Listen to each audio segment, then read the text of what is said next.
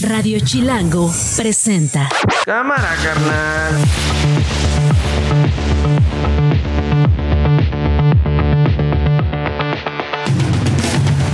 Miércoles 22 de noviembre, una de la tarde en puntito. Yo soy Nacho Lozano y esto no es un noticiero. Así suena el mediodía. Con un dirigente nacional que no grande a su madre porque ya está muy grande. Con Alice, con Alejandro Moreno.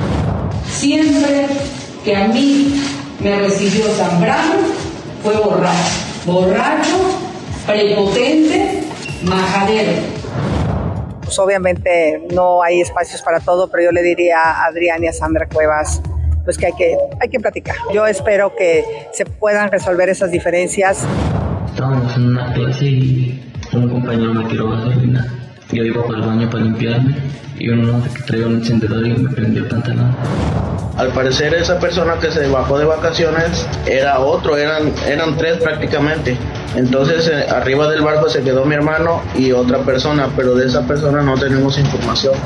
Tratamos el asunto de ayudar al gobierno y sobre todo al pueblo de Estados Unidos ante la crisis del el fentanilo. México, estoy en problemas. Soy César Queijeiro Bono y quiero decirles que en mi casa, que se ubica en la Herradura, Whisky Lucan, Estado de México, vive una persona sin pagar renta desde hace más de un año. Esto no es un noticiero. Bueno, eh, vamos a hablar de política y lo vamos a hacer no solamente de política que tiene que ver con el país.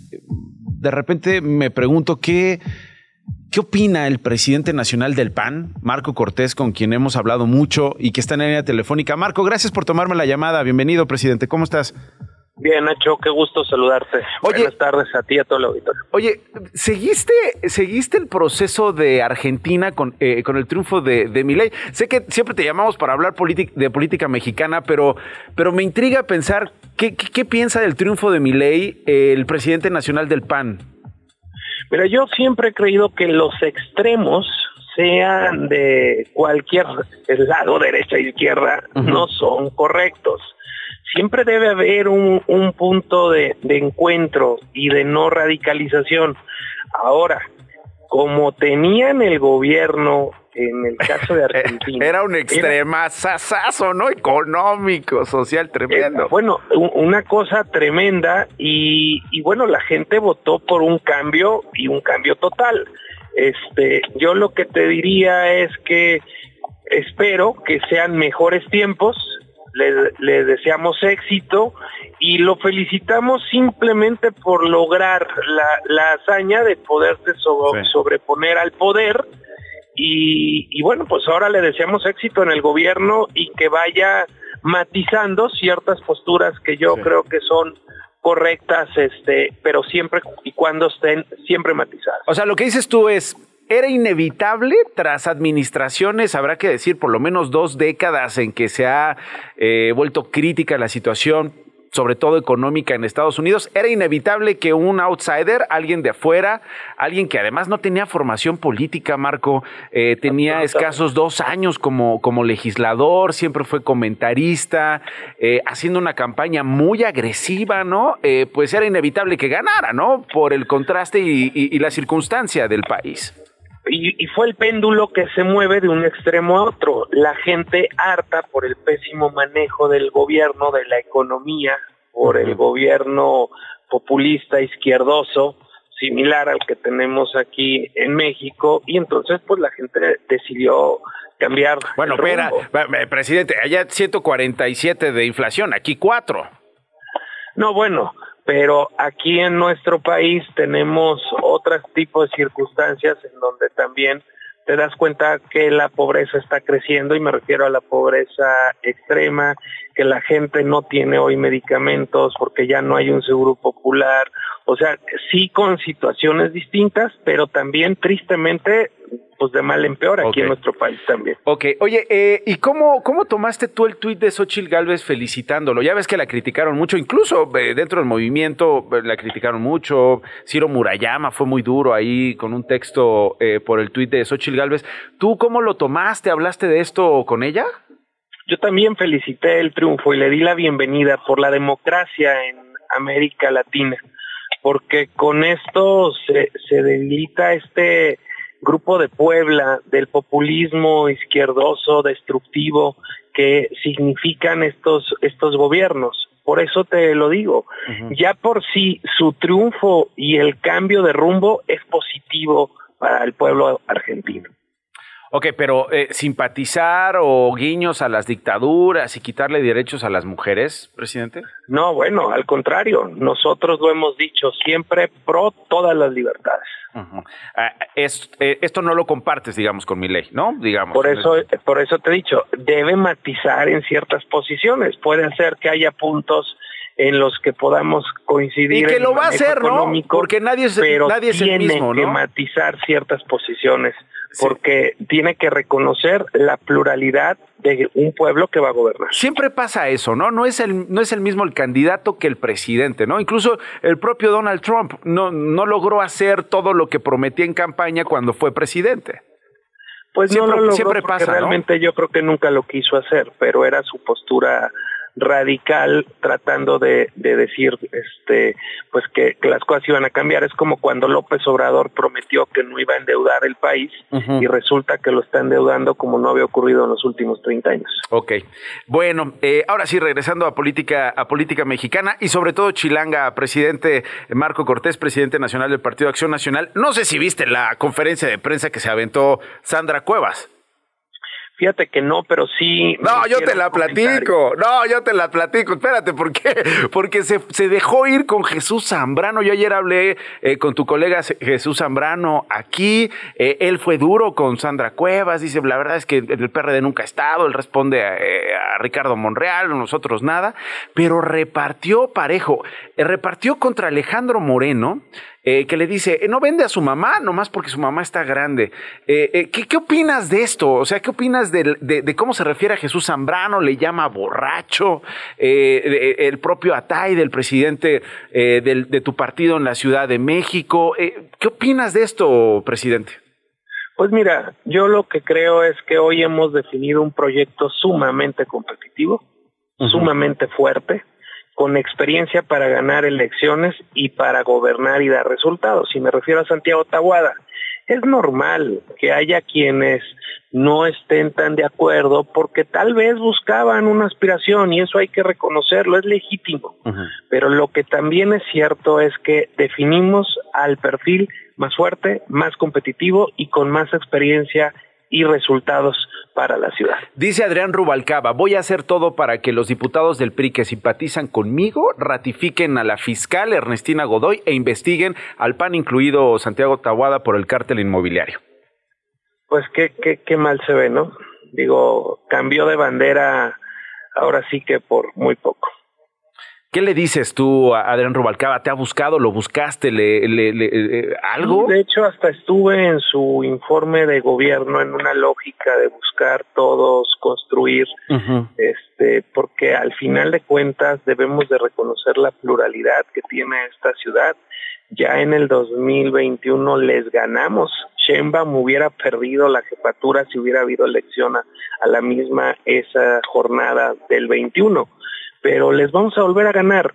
Y yo más bien lo que le diría a todos ellos es que se pongan del lado correcto de la historia, que no se vendan por unas cuantas monedas, sino que se sumen a un proyecto de cambio positivo para la ciudad, porque, porque la verdad las cosas no se están haciendo bien y, jugar con cualquier otra alternativa electoralmente, pues es nuevamente hacerle el caldo gordo a, a Morena. Según tu colmillo, ¿dónde va a acabar Adrián Rubalcaba? Ya que se va del PRI, ¿lo ves en Morena, lo ves en el Verde? Pues yo esperaría que reconsidere y siga este, sumado en, el Frente Amplio por México. No, dice que ya se peleó y que se agarró y que se mentaron este, todo por una llamada con Alejandro Moreno y dice que no hay manera que regrese al PRI.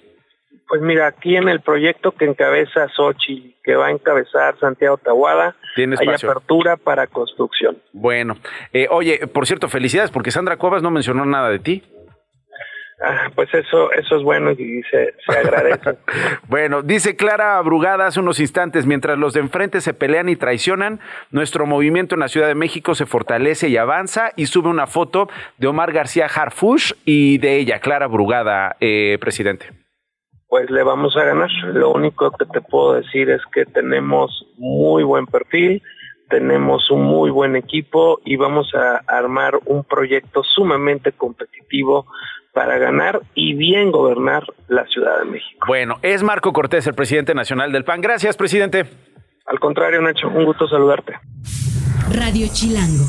Ah, surgido desde hace semanas este asunto de Denise Dresser. Ella es politóloga, ella es académica, es comentarista en radio y televisión.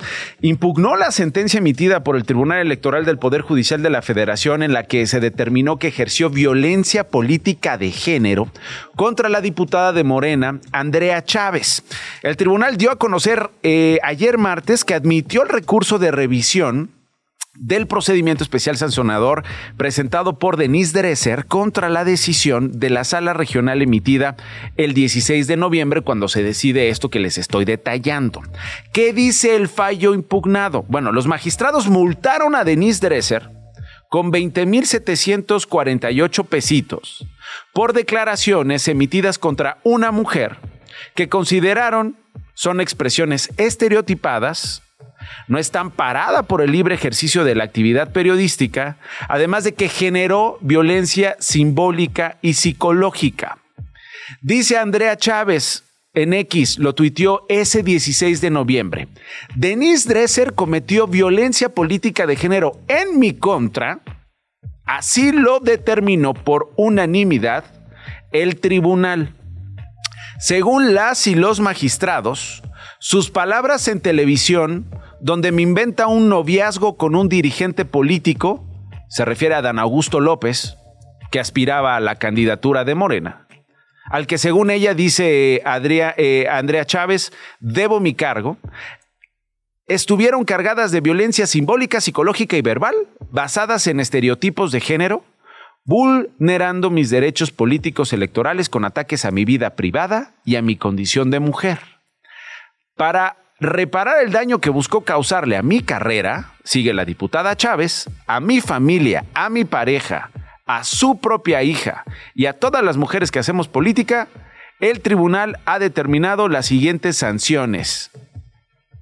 Y las sanciones son básicamente la disculpa pública, pagar esta multa y algunas otras más. Dice Andrea Chávez, aunque le doy a Denise Dresser, las mujeres jóvenes no necesitamos ser novias ni amantes de nadie para hacer política con honor y dignidad. Hoy, para variar, este debate está polarizado entre que si es libertad de expresión o si es violencia política contra una mujer. Parece que hay varios grises entre esas posiciones. Por eso nosotros hicimos este programa, básicamente, porque no nos gustan los extremos, nos, gustan, eh, nos gusta encontrarnos en estos grises, sentarnos para discutir, para reflexionar y para tratar de entender este asunto y otros a partir de varias perspectivas que no nos polaricen. Por eso le llamo a Leopoldo Maldonado. Leopoldo, tú eres director de la Oficina Regional para México y Centroamérica de Artículo 19, porque creo que ya el debate está tocando el asunto de la libertad de expresión versus lo que el Tribunal Electoral le está diciendo a Denise Dresser.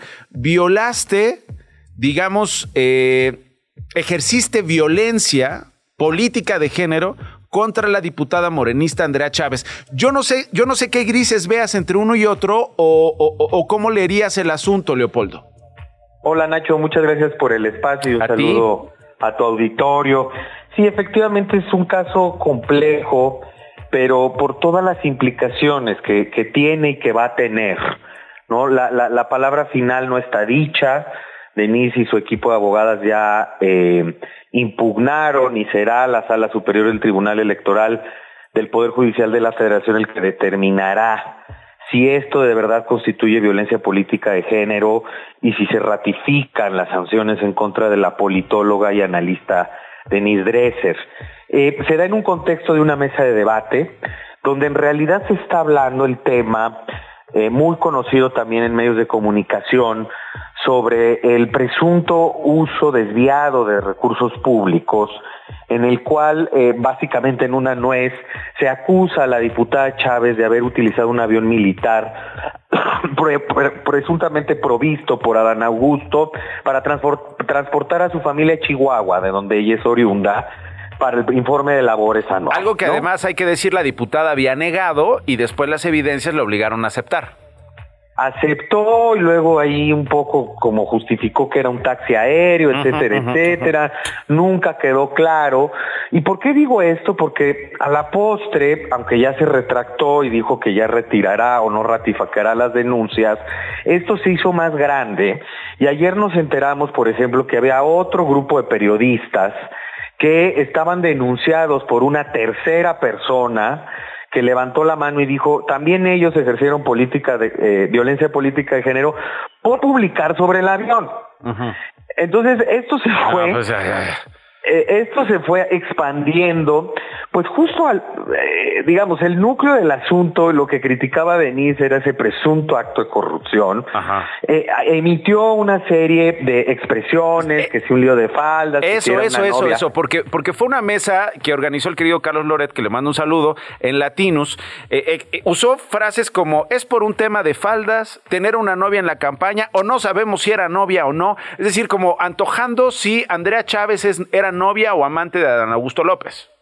Así es, que era otro de los, eh, digamos, eh, eh, digamos que estaba en la conversación pública también, ¿no? que, que, era un tema que no saca por primera vez Denise, sino que es parte de la conversación en donde estaba entremezclado lo, del avión, la coordinación de la campaña y esta situación. Eh, evidentemente esto, pues bueno, genera polémica porque efectivamente, vistas las expresiones de forma aislada, puede generar, pues sí, la convicción de que se trata de violencia simbólica, un estereotipo, etcétera. Pero aquí hay una serie de elementos a analizar. A ver. uno de ellos es la posición de quien dice el mensaje y de la receptora de ese mensaje. ¿cuál es la posición de Denise y cuál es la posición de la diputada en este caso, Leopoldo? En el caso de Denis, bueno, pues es una, es una comunicadora, es una periodista, analista en un programa de debate que efectivamente tiene una ah, eh, alta repercusión, ¿no? Tiene mucha difusión, ella tiene muchas eh, personas que le siguen, eh, igual que la diputada, que además ostenta un cargo público. Y, aquí, evidentemente, creo que el tribunal falla de manera inadecuada, bueno, sentencia de manera inadecuada a decir que hay asimetría de poder entre Denise, que tiene más poder, según el tribunal, dicen, porque está en un medio de comunicación, y la diputada, que está en un cargo público, ¿no? Entonces, ahí de entrada hay, hay, una posición problemática, porque no estamos tan seguros que exista, si, más bien la simetría de poder es al revés, ¿no? Eh, eh, evidentemente la violencia política de género lo que trata es imponer una serie de medidas afirmativas y salvaguardas para evitar que precisamente las políticas sean sometidas a todo tipo de estereotipos. Eh, y, de otras medidas para eh, que le y esto es muy importante, que le impidan el acceso al poder o menoscaben sus derechos político-electorales. Claro. Sí, porque este eh, a esto te refieres eh, con el padrón de personas sancionadas en materia de violencia política de género, ¿no? Que es parte de las sanciones. Inscribieron a Denise Dresser en este padrón y eh, estará ahí por un plazo de un año, seis meses, con todo lo que implica con las reformas electorales de los últimos años. Así es. Entonces, aquí estamos, digamos, una, una repercusión es la posición de quien habla y, digamos, quien está sujeta al escrutinio público y quien se sujeta al escrutinio público por ser funcionaria pública. Ah. Y tiene un umbral menor de protección de su vida privada y de su honor por estar ahí. Y eso es un estándar internacional ya recogido por la Suprema Corte, que es el sistema dual de protección. Tú te sujetas al escrutinio público al ejercer un cargo público, entonces tienes que tolerar más la crítica. ¿Incluido que hablen de tu vida privada? En este caso hay un umbral menor de protección. Precisamente ahí es donde entra el concepto de violencia política en razón de género, si efectivamente hacía falta ese tipo de, expresiones. o no. ¿no? ¿Tú qué dices? ¿Hacía falta o no hacía falta? Bueno, en el calor del debate soltó, incluso fue dubitativa cuando lo mencionaba, ¿no? Eh, eh, y, puso sobre el, en el centro de la discusión más bien el tema del avión y del uso de los recursos, es decir, no fue el centro del debate, ni tampoco aseveró que tuviera ese cargo público por una presunta relación sentimental con el exsecretario de gobernación, ¿no? Que es como lo, empieza a hacer parecer el tribunal, ¿no? Como si le debiera esa posición a él, y eso yo creo que es lo que es el centro del debate. Se refirió a eso o se refería al tema del avión, pues, ¿no? Eh, ¿Era innecesario o era necesario? es problemático cuando nos metemos en este tema. Yo creo que, a ver, yo creo que hay que dar unos pasos para atrás y es que de pronto el modelo de comunicación política electoral es sumamente restrictivo de la libertad de expresión.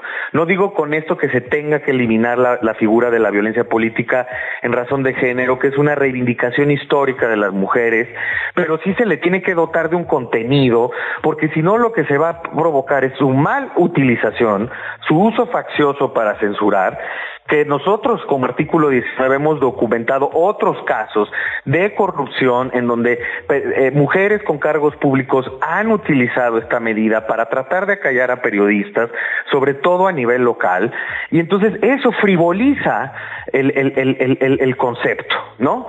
Y eso además va generando, de cierta manera, va vacunando a la sociedad respecto a este concepto. Hay quienes están ávidos desde una posición más machista y misógina, decir, no, es que estas son ventajas indebidas a las mujeres. Empieza a frivolizar y el efecto de pedagogía social que se requiere con un término de esta con un concepto de esta naturaleza se va perdiendo. Mm. Es decir, que la sociedad condene cuando hay barreras al acceso a poder a las mujeres. Efectivamente, lo que hay que ver con la definición de la legislación electoral sobre este concepto es si efectivamente se impidió el acceso a poder a la diputada Andrea Chávez. ¿no? Eso tiene que estar en el centro del debate. Y ver que en los últimos años, Nacho, ha habido un incremento exponencial del uso de herramientas judiciales, para acallar periodistas en México. Eso es un elemento preocupante. sí, sí, sí. Aunque, bueno, sí, porque finalmente parece que tiene estos tintes. Es de verdad una zona, es una zona de arena movedizas peligrosísima, Leopoldo. La verdad, peligrosísima, porque además los casos son distintos entre sí. Obviamente los casos siempre se analizan eh, por su autenticidad, por, por su originalidad. Eh, este es uno de esos complejos. Eh, si te parece bien, pues lo seguimos hablando, a ver, a ver, a ver en qué va la impugnación y a ver en qué termina.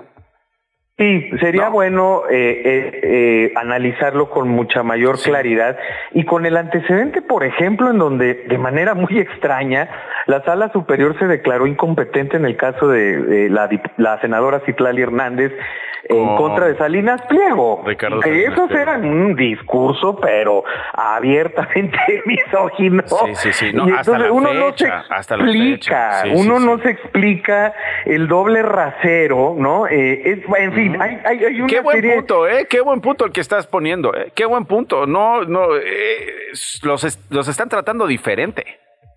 Pues eh, al parecer, si no ha llegado a la sala superior, va a llegar, vamos a ver qué determina, pero hay condiciones muy similares.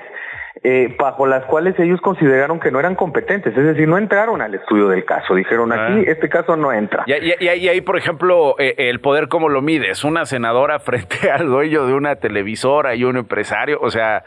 Eh, Así es. Es, tremendo, ¿no? Es, es, digamos, como lo ponías tú, ¿no? ¿Quién tiene más poder, Andrea Chávez o Denise Dresser? ¿Quién tiene más poder, Citlali Hernández o Ricardo Salinas Pliego?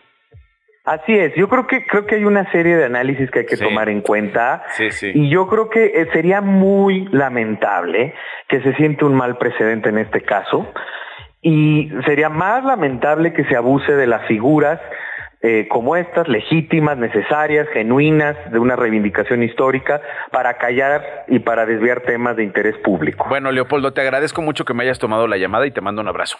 Un abrazo fuerte, Nacho. Gracias. Leopoldo Maldonado es director de la Oficina Regional para México y Centroamérica de Artículo 19. Las noticias de una. Y las noticias las tienen fa en corto Gloria Hernández, que parece que no tiene frío. A mí me están comentando mucho en la transmisión de YouTube que qué onda con que, que parezco oso de felpa. Yo sí, yo sí soy bien friolento, Glo. ¿Qué te crees? Hoy amaneció particularmente frío ¿Verdad que sí? y nublado además. Nublado, con bruma, eh, bajó la temperatura. No tenemos con quién arrimarnos para el frío, porque hoy, pues es de hashtag arrimón para el frío. Esta es mi cámara, yo ando viendo la tuya y por eso no me veo. Entonces, pues yo, yo feliz con, con este suétercito. Y en la cabina de transmisión estábamos como a 10 grados todavía menos, ¿eh? ¿Ah, sí? Sí, no por sé el por aire nos tienen acondicionado. como congelador. Por las máquinas. Importan más las máquinas que los humanos. sí, en esta estación. En todas, ¿eh? Es en todas. En televisoras y también, o sea, es. eh, cuiden la computadora, que no se me sobrecaliente, que no se me sobrecaliente la consola. Ustedes enférmense. Exacto, y con 10 personas allá adentro creo que Bueno, pues abrácense, abrácense, abrácense, amistad, amistad. Venga, Glo, ¿qué dijo el presidente López Obrador hoy en la mañana? Él celebró el entendimiento que asegura tuvo con el presidente de China. Ay, Xi si ni habla chino, si ni habla mandarín, ¿qué entendí? Ah, digo, eh, entendimiento diplomático, digamos, político entre ambos países. Con un tema importante, Nacho, para frenar el tráfico de fentanilo, insistió el presidente en que los precursores químicos llegan a México desde China, aunque Pekín le aseguró que tiene sus puertos bajo control. Escuchemos. tratamos el asunto de ayudar al gobierno y sobre todo al pueblo de Estados Unidos ante la crisis del fentanilo. El presidente también dijo que espera a principios de diciembre se dé a conocer el nuevo incremento al salario mínimo para el 2024. Detalló que el sector obrero ya presentó su propuesta, falta el sector empresarial y tras ello su gobierno presentará su propuesta. Cristian Carranza, de 18 años, está hospitalizado en el Estado de México por las quemaduras de tercer grado que padece después de que sus esto, eh. compañeros de la escuela pues lo quemaron. Es una institución de mecánica automotriz. Le rociaron gasolina, Nacho, y le prendieron fuego. Ya había denunciado él bullying. Él ya había dicho, oigan, me están acosando, me están golpeando, me están amenazando. Nadie le hizo caso, la verdad. Y si alguien le hizo caso, las autoridades no hicieron lo suficiente, autoridades escolares, por supuesto, para prevenir que hoy Cristian Carranza, a sus 18 años, esté en una cama de hospital con las piernas quemadas, lo. Exacto, tristemente otro caso de bullying, en este caso a un joven pues más grande, pero aún así su familia pide por supuesto que se haga justicia y así narró los hechos el propio Cristian, escuchemos. Estábamos en una clase y un compañero me tiró gasolina. Yo iba para el baño para limpiarme y uno que traía un encendedor y me prendió el pantalón. Luego, no lo dice tan claro, pero aseguró él que lo ayudaron, el profesor lo ayudó y una de sus compañeras le apagaron el fuego. Mm, qué horror, qué horror de verdad, qué tristeza. Ojalá y se recupere pronto y haya responsables también, ¿eh? De quienes se encargan de que la integridad física y la salud mental de los estudiantes esté garantizada en los planteles educativos. No ocurre. Estoy, estoy pidiendo algo que parece que es de otro planeta. No ocurre. Pero bueno, oye, ¿qué caso este el de, el de, el de César Bono, no? Sí, pobre, la verdad es que ya está grande, además no está muy bien de salud y parece ser que está denunciando a una mujer que supuestamente quiere adueñarse de su casa ¿Qué? en Whisky Lucan, en el Estado de México, en la herradura. Ella se llama Jessica López, ya la denunció en redes, es trabajadora del IMSS, pero esta dice que lo niega. Que... El IMSS, el IMSS dijo, no, no, no, no, no trabaja con nosotros, aquí no tenemos registro de esta señora. Y hay un juez por ahí que ya cambió un primer pleito que había ganado el actor y comediante. Escuchemos. México, estoy en problemas. Soy César Queijeiro Bono y quiero decirles que en mi casa, que se ubica en la herradura Whisky Lucan, Estado de México, vive una persona sin pagar renta desde hace más de un año. Esto no es un noticiero. El lunes, durante el arranque de campaña de Clara Brugada, aspirante a ser jefa de gobierno en la Ciudad de México por Morena, por el PT y me imagino que también por el Verde seguirá en el Centro Cultural Roberto Cantoral, eh, aquí les conté que dejaron fuera a coordinadores territoriales del Partido Verde, ¿no? Grabaron videos estos coordinadores diciendo, nos humillaron, nos maltrataron, no nos dejaron entrar, nos pusieron trabas. Yo me preguntaba ese día, ¿qué está pasando? Pues se supone que eh, Clara Brugada también es candidata del Partido Verde. Eh, y por eso te llamo, Jesús Esma, tú eres líder del Partido Verde en la Ciudad de México. En primer lugar, ¿cómo están tus colegas del Verde? ¿Qué pasó en ese lunes? ¿Por qué no los dejaron entrar, Jesús? Gracias, Nacho. Un saludo. Mira, lo que pasó el día lunes en el evento, eh, yo lo amerito a un tema de logística. Eh, nos hicieron la invitación para que estuviéramos ahí con la candidata. Ahí estuvo un servidor. Evidentemente, bueno, tuve, tuve la oportunidad y el placer de estar ahí en, digamos, en el podium con ella. ¿Cómo te fue, oye? ¿Cómo te fue? Muy bien. ¿Sí? Mira, eh, a ver, te voy a decir una a cosa. A ver, dímelo, porque aquí tú has Eh, sido la- bien, bien, bien honesto y bien derecho. Me dijiste, a ver, la verdad, nosotros íbamos con Omar García Harfuch, es Clara, nos va a costar trabajo, pero órale, jalamos con Clara, pero queremos a Omar. ¿Cómo te fue después de eso con ella? Pues yo creo que bien. La verdad vengo saliendo de una, de, de una junta que con ella hace Ajá. prácticamente 20 minutos. ¿Cómo te fue? ¿Qué vieron? Eh, bueno, vimos las cuestiones del trabajo, cómo vamos a estar trabajando en el tema territorial. Eh, seguimos en pláticas para una coalición en las alcaldías y en las diputaciones locales. Eh, evidentemente vamos a apoyarla y unir fuerzas. La semifinal, como así la, la, la- la llamo yo de, de esta contienda interna, Ajá. pues yo me proclamé por un candidato que, que no salió. Pero bueno, la, la- la vida la- la- vida es para poder cerrar ciclos. ¿Ya te perdonó? Eh, ¿Qué yo- te- o sea, no te reclamó. Oye, Jesús, ya me enteré que andas ahí, le andabas echando ojitos al otro. No, yo, ella sabía perfectamente, así muchas de las personalidades también del área política de otro, de, de propio Morena, pues unos inclinados por un candidato y otros por otro. Pero que- creo que eh, la madurez política nos siempre nos debe de dar para cerrar filas cuando pues, ya se pone a un candidato. Eh, y, y eso es lo que nosotros estamos haciendo. Queremos trabajar y poder abonar. No, no, no estamos aquí nada más por, creemos en el, en el cuarto. Por el hueso, En la cuarta. no, por- exacto, por la cuarta transformación, ese ha sido el mandato que nos ha dado la doctora Claudia Sheinbaum de unidad. Y en ese entendido estamos, Clara y un servidor, vamos a trabajar en conjunto, vamos a ver qué proyectos traemos ambos partidos para poder traer beneficio a la gente, que es lo que más quiere. Eso- y, el- y lo que pasó en el evento... El lunes, exacto. Eso, que- eso- eso iba a cerrar. Dices tú, es un asunto de logística porque tú estabas ahí en el templete, ahí te vimos junto a Clara Brugada y pues sí entraste, entraron varios más, nada más que ellos no entraron, ¿no? Por un asunto de logística. que fue un tema de logística. Eh, yo les hice saber a todos mis, a, a toda la gente de los coordinadores del Partido Verde que pues ya no había lugar, eh, que fue lo que me mencionaron. Eh, ayer tuvimos junta todos los coordinadores del Partido Verde, más de 75 personas, para ver cómo vamos a trabajar. Yo le comenté hoy a, a la candidata que tenemos que estar en mucha coordinación para que estos sentimientos que se generan de pasiones en las estructuras se, puedan ir quitando, se vayan quitando y poder ir, ir uniendo. Pero estamos en este proceso. Cuando hay voluntad, Nacho, se pueden hacer maravillas. Y yo veo hoy en Clara una voluntad de acompañamiento, de trabajo en equipo, y eso es lo que nos, lo, lo- donde estamos hoy. Ok, a ver, a- he hablado con Adrián Rubalcaba. No sé si estás enterado, pero ya mandó al carajo al PRI y dijo, ah, yo no voy a ser el candidato del frente, al carajo, me voy del PRI, me llevo muy bien con los de Morena, me llevo muy bien con los del Verde, me llevo muy bien con otras fuerzas políticas. Eh, ¿Tú ves a Adrián Rubalcaba como candidato del Verde a la jefatura de gobierno de la Ciudad de México?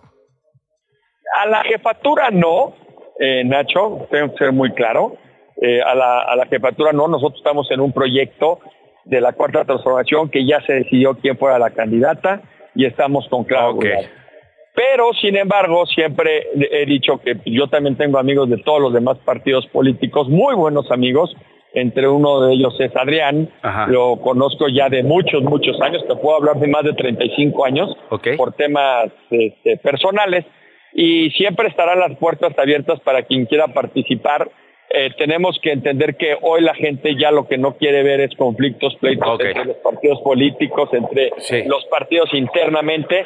Y nosotros abrimos la puerta a Adrián y a todos aquellos que no se sienten este pues avalados por sus partidos para que puedan unirse, a esta transformación. Entonces me está diciendo el líder del Partido Verde, no vamos a ir solos en la Ciudad de México, vamos con Clara Brugada y no vamos a llevar a Adrián Rubalcaba como candidato del Verde en la capital. Así es. Así es. ¿Y que, en qué anda la negociación? ¿Qué quiere Adrián? ¿Qué te anda pidiendo? ¿Quiere una senaduría? ¿Qué, qué, te ha dicho?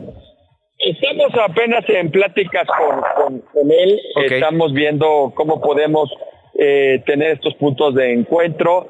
Eh, él no ha tomado una decisión, pero eh, ocupo, si me lo permites, este espacio tuyo. Por favor. Para invitar no solamente a a todas aquellas personas que no se sienten con cabida en sus partidos o los proyectos en donde a Sandra pues, Cuevas están dando oportunidad absolutamente a todos. Evidentemente, Sandra, te voy a decir una cosa, aunque yo no tengo el gusto de conocerla y es una mujer muy aguerrida, eh, pues nosotros eh, siempre, eh, siempre vamos a tener este diálogo para poder construir, pero pues ha dejado a varios heridos ahí en Morena y pues tenemos que reconstruir, hay que reconstruir, hay que reconstruir. Eh, tienes que siempre tienes que tener una madurez política y a Sandra, a Adrián y a todos los que así lo decidan, pues, este, pues tenemos aquí la apertura para dialogar y ver si llegamos a un punto donde podamos coincidir. Te voy a preguntar, a ver si no haces un Xochitl ¿a quién no invitarías al frente? ¿No? Ya ves que Xochitl dijo, yo no invitaría a Bartlett, yo no invitaría a Lito, y ya después le pasaron el papelito. Perdona, Lito es el presidente de uno de los partidos que te volvió candidato a presidente. ¿A quién no invitaría Jesús Esma a sumarse al proyecto de Clara Brugada en la Ciudad de México? Te voy a contestar con, con el estilo Xochitl. Se me fue el pronter. ¡Ah! Se me fue el pronter. Órale, pues ya estás. Pues, eh, digo, me imagino, ¿no? O sea, me imagino quién lo invitarías. Ah, hay personalidades que pues, evidentemente no tienen salida en algo que, que no creen, ¿no? Bueno. Que, han estado muy... A Fox no lo invitarías. A Fox no lo invitarías. Mira, ya te pasaron el iPad. Ya te pasaron el iPad, ya encontraste el nombre. Órale, pues. Muy bien, Jesús Esma, líder del Partido Verde en México.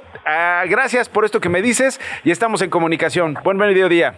Gracias, Nacho. Un abrazo. Gracias a ti. Eh, vamos a pasar a otras cosas. Son 20 minutos después de las 2 de la tarde. La Federación Mexicana de Fútbol eh, está en medio de una polémica. Dicen, según eh, analistas, eh, está buscando acallar las críticas en medios de comunicación, en redes sociales, contra la actual dirigencia por los resultados negativos en la cancha de la propia de, de, los propios equipos, ¿no? Particularmente de la selección nacional. Este 2 a 0 ante Honduras fue una vergüenza, muy criticado frente al estilo de la nueva administración también han sido, digamos, motivo de crítica y escarnio les han cantado y les han leído la cartilla por la gobernanza en la principal organización del balompié mexicano. Eh, esta Federación Mexicana de Fútbol eh, ha creado ahora la oficina editorial, desde la cual dicen están diseñando mensajes y narrativas que deben imperar en redes sociales para proteger a la Federación de Fútbol y sobre todo para proteger a sus jugadores. Hay que decir una cosa, proteger a los contratos, Alex. O sea, proteger la lana de la federación, los intereses que están ahí mezclados, entretejidos y que con las críticas están en riesgo o resultan en riesgo. Para ello, planean aprovechar la conversación digital que causan los equipos de fútbol y pues eh, apostarle a que estas 153 millones de personas, o vete tú a saber si son robots, Alex, o vete tú a saber si son qué, espíritus, en X, en Facebook, en Instagram y en las redes sociales, representen un músculo digital con el que no cuentan los críticos de la federación. Entonces, si tú, Alex, ¿cuál es tu cuenta, cuál es tu cuenta de, Twitter, Alex? Para que, para que, a ver si te sigo. Alex el Panda. A ver, si desde Alex el Panda, arroba Alex el Panda, andan diciendo, no, que la federación, este, malos resultados, una corrupción tremenda, los dueños de los equipos haciendo lo que se les pegue la gana, jugadores que se doblan, director técnico que no da resultados. Si todo eso está pasando, te, van a dejar ir la de 153 millones de personas, de cuentas, que como músculo digital van a estar en contra de tus comentarios. Entonces, llama mucho la atención, llama, llama mucho la atención este asunto y lo vamos a seguir y lo vamos a seguir conversando. Lo íbamos a conversar hoy con Claudia Villegas, la directora de la revista Fortuna. Desafortunadamente no lo pudimos no lo pudimos hacer, pero aprovecho que está Stephanie Fuentes porque hemos estado siguiendo contigo, Stephanie, eh, periodista para Imagen Deportes. Qué gusto saludarte, Stephanie. Eh, lo del salario base para las futbolistas parece que, que ya va avanzando el asunto del cual tú nos preveniste hace algunos días. Hey, tranquilos eh, estudiemos a fondo y veamos todas las esquinas de esto que no está fácil de procesar en la realidad de las jugadoras de la Liga MX femenil. ¿Correcto, Stephanie? Es correcto. ¿Cómo, estás? Te saludo con muchísimo gusto. Eh, a ver, ya lo platicamos la semana pasada. Sí, fue la semana pasada, ¿verdad? La semana pasada. sí, correcto. Eh, Mira, platicábamos del tema de que todavía esto apenas está en charlas iniciales, que todavía faltaba mucho, y ya hubo un acercamiento, una primera reunión entre la Liga Femenil y el Senado.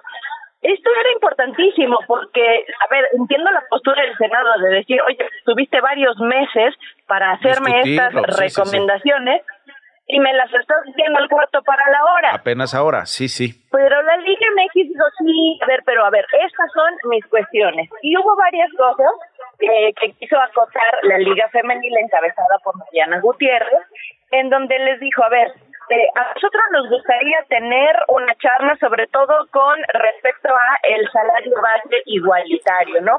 ¿Desde dónde vamos a partir? ¿Cuál va a ser la charla? Hay que ver que se pueden establecer y tener como voz y opinión en ese tema. También otro de los temas que se tocaron fue la inscripción o no al seguro social.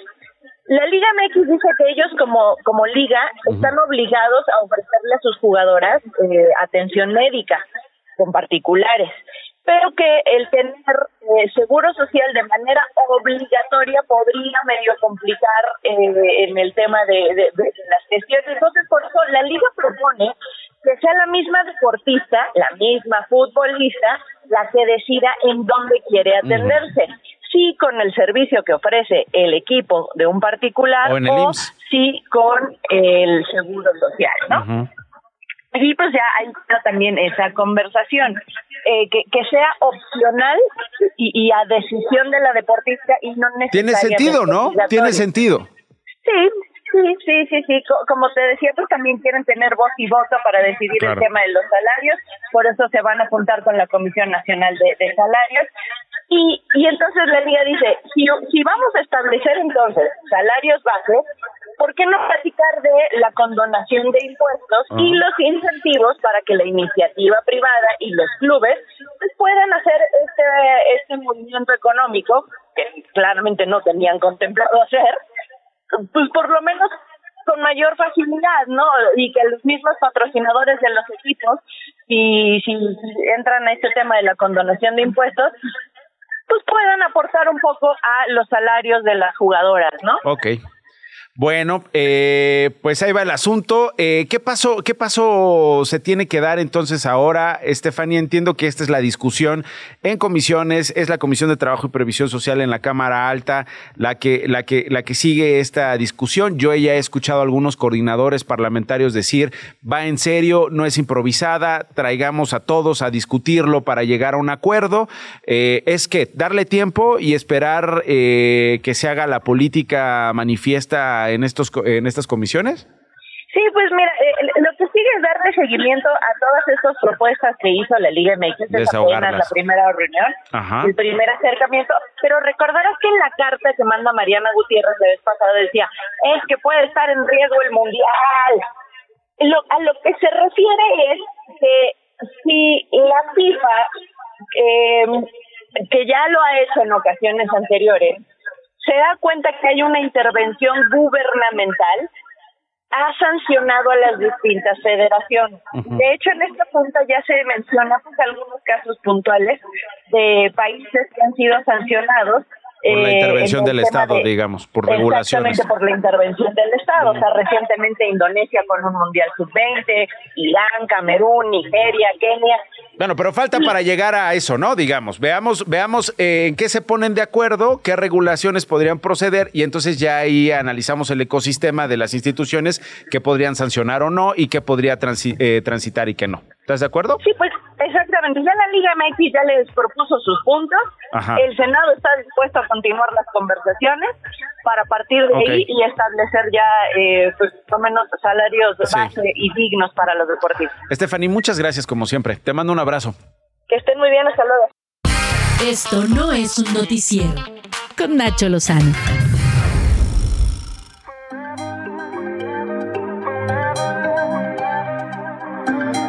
Joana Pirot, bienvenida. Gracias, Nacho. ¿Cómo estás? ¿Qué es esto? Esto es lo más reciente de esta banda. ¿Te acuerdas de Everything But the Girl? Ya. Dejaron de hacer música en 1999.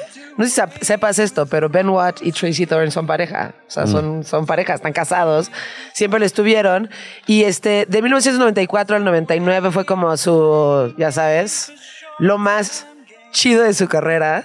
Y al final del 99 sacaron esta canción de Missing, que fue famosísima.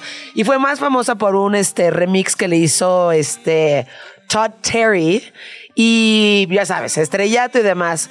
Él tiene una enfermedad autoinmune que la sigue teniendo y se separaron de estar como presentándose y haciendo música y más bien se dedicaron a tener hijos, que tienen tres hijos, este, y a la chamba de estar dentro del estudio. Entonces, durante la pandemia estuvieron como pensando, y sería buena idea que nos volvemos a juntar y que volvemos a hacer algo, porque además ya había pasado mucho tiempo, este, pasaron muchas cosas, estaban como muy urgidos de conexión, como a muchas personas nos pasó en la pandemia, y como que le empezó ella a él como a empezar a convencer y convencer y convencer, hasta que dijo, bueno, ya, deja de estar fregando, sí lo vamos a hacer. Y este álbum que se llama Fuse es muy, muy nuevo, y después de tantos años, o sea, de 1999 hasta ahorita, Everything But the Girl trae un nuevo álbum que ya me lo eché todo y está buenísimo. Pensé que a ti te gustaría en particular porque está muy elegante, es muy electro, es muy house, pero incorpora también muchos elementos como de bossa nova, de techno, este, muchos instrumentos análogos y demás. Eh, temáticas muy duras, otras como un poquito más este, bailables y demás y felices, pero está elegantísimo, tiene una atmósfera increíble, o sea, es como ideal para escuchar con, con audífonos. Eh, está elegante, pero bailable y buenísimo. No more games. Stop thinking what you say. Aprovechando que esto está sonando, te pregunto de un par de noticias eh, de los últimos días. Una de hoy, eh, comienzo con los Rolling Stones. Sí, anunciaron su nueva gira. Tú lo puedes creer, tiene 80 años. A ver. Sí, lo puedo eh, creer. Mick Jagger tiene 80, Keith Richards tiene 79 y este y Ronnie Wood tiene 76, es el más joven, digo Charlie Watts ya no está. Eh, pero siguen moviendo, o sea, existe esta leyenda igual que Robert Johnson de que Keith Richards fue al delta de Mississippi y le vendió su alma al diablo. Eh, y pues cada vez que sacan una gira es como nada, así pasa eso. No, a ver, pero es que 100% eso es. sacaron álbum, Joana. Sacaron Está álbum. en los en, en- en el chart que me digas. Sí, sí, sí. Sacaron álbum ah, este, muy reciente. Hay dos canciones en las que todavía participa Charlie Watts porque pues, lo perdimos en el 2021. Eh, todavía hay dos canciones donde participa Charlie Watts. Sacaron, Sacan el álbum y sacan organizan álbum, el Pero tour. además sacan el álbum después de un álbum. Lo, lo- lo anterior a eso fue 2005 Bigger Band. O sea, como música original, porque sí están sacando, sí han estado sacando mucha música, pero son versiones en vivo de sus No, no, no, esto es presentaciones. original. Es música original, después de 18 años, eh, acaba de salir y pues obviamente como cada banda, eh, cada vez que sacas un álbum, pues te tienes que ir de gira por lo menos un año. Y se vienen a Estados Unidos. Entiendo que también Todo van a estar en Norteamérica, Canadá. Todo- todo Norteamérica va a ser. Este, incluido son- Monterrey, Chihuahua, No. Tamaulipas, No, acuérdate que este territorio no lo Nuevo robaron. León. Oye, entonces no, o sea, no viene, no viene ni a Nuevo León, no viene ni a. Ciudad de México, no viene ni a Jalisco. Yo creo, a ver. Yo si- creo que si sí. Metallica, si Metallica Si- si lo descansa. pides, Joana, yo creo que sí. Pero mira, si Metallica está descansando, está haciendo tours de dos meses y luego descansan uno y luego dos meses descansan uno. O sea, se toman sus descansos porque pues sí. Y eso es Metallica. Ahora imagínate estos dudes de No, 80 años. No, no, no, no. O sea, yo, Entonces- yo, por ejemplo, soy, soy, soy fanático de Mick Jagger en Instagram. Cómo se va por las ciudades, además, a dar sus roles Sí. antes o después del concierto de incógnito. sí, sí, o sea, en medio de la gente, la gente no se imagina que el de la gorrita con cubrebocas de al lado es Mick Jagger. Mick Jagger. Y se, y se toma fotos. Tienen esa energía, tienen esa conexión, ¿no? Con la gente. Y ahí está la respuesta con eh, este eh, álbum reciente. Ojalá incluyan, pues, a México, Yo creo que sí. ¿no? Yo, creo que todavía no lo sí, está. yo- también. o sea, a ver. Si ya estás haciendo parte de Canadá y Estados Unidos, tienes. Vete acreditando, mija, no vayas. Pues, güey. de una vez. Oye, antes- Ya necesitamos acreditarlo. ya, Oye, queda, me queda un minuto. ¿Qué con Axel Rose? Eh, le acaba de salir una denuncia de abuso y acoso sexual después de muchísimo tiempo. Esto fue eh, por parte de una modelo de Penthouse eh, que se llama Sheila Kennedy. Y esto fue en 1989, ya sabes, cuando estaba Guns N' Roses a todo lo que daba. Acaba de salir, vamos a ver qué, qué sucede. Pero pues así como van contando las cosas y en el momento histórico en donde estaba Axel Rose en ese momento, es bastante viable. La presunta agresión sexual habría ocurrido en estos años que dices, Joana, contra esta exmodelo, quien afirma que el cantante la arrastró, y aquí lo voy a citar, como un hombre de las cavernas y la violó. Sí, es correcto. Joana Piroz, en esto no es un noticiero. Gracias. Gracias a ti, Nacho. Gracias a ustedes por haber estado con nosotros. Hasta mañana. Se quedan con Radio Chilango. Esto fue Esto no es un noticiero con Nacho Lozano, una producción de Radio Chilango. Escucha un nuevo episodio de lunes a viernes en tu plataforma de podcast favorita. Radio Chilango, la radio que... Viene, viene, ¿eh?